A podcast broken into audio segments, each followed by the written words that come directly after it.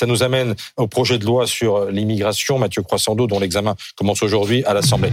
D'ailleurs, commence à condition qu'il n'y ait pas de mauvaises surprises pour le gouvernement. Oui, car il y a une subtilité dans le règlement de l'Assemblée nationale, c'est l'article 91. Vous aimez bien quand je vous parle des subtilités des articles du règlement de l'Assemblée. Alors cet article, il prévoit euh, qu'une motion de rejet préalable puisse être adoptée pour écarter un texte, en gros, avant même qu'il soit examiné. Hein. Euh, l'objet, c'est de faire reconnaître que le texte est, par exemple, contraire à plusieurs dispositions constitutionnelles ou de faire décider qu'il n'y a pas lieu de délibérer, précise le règlement. C'est un outil qui est souvent utilisé par l'opposition pour obtenir une occasion supplémentaire de dire tout le mal qu'il pense euh, d'un texte mais ça marche pas très souvent parce que il faut que l'opposition soit majoritaire et vous conviendrez que ça n'est pas arrivé souvent ces dernières années. Ça avait, ça avait fonctionné quand même en 1998, souvenez-vous. Euh, les socialistes n'étaient pas assez nombreux dans l'hémicycle au moment où se discutait la loi sur le mm. Pax, la première mouture, et la première mouture avait été rejetée par la droite, qui était à ce moment-là majoritaire sur les bancs de l'Assemblée. Mais il y a un risque aujourd'hui?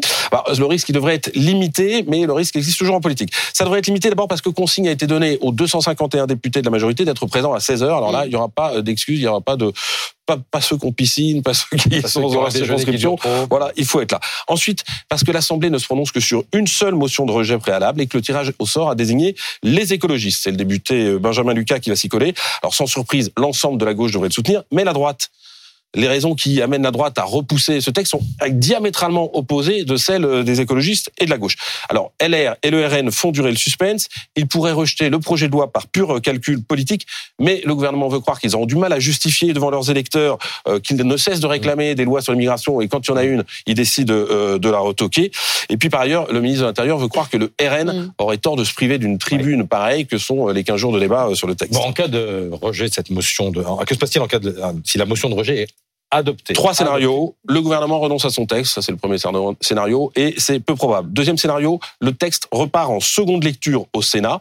Vous savez qu'il avait d'abord été discuté au Sénat, et à ce moment-là, il sera rediscuté sur la base du texte d'ailleurs des sénateurs, c'est-à-dire sans tenir compte de tout le travail qui a été fait en commission à l'Assemblée nationale. Autrement dit, l'Assemblée serait purement effacé. Mm. Et puis, troisième solution, le gouvernement convoque une commission mixte paritaire. Qu'est-ce que c'est?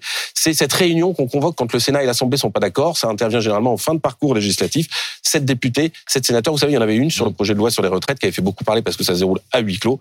Mais là encore, pas certain que sur un sujet pareil, ce soit bien de le faire comme ça en mm. dehors de l'Assemblée et donc du coup, d'une certaine mm. façon, en dehors des Français.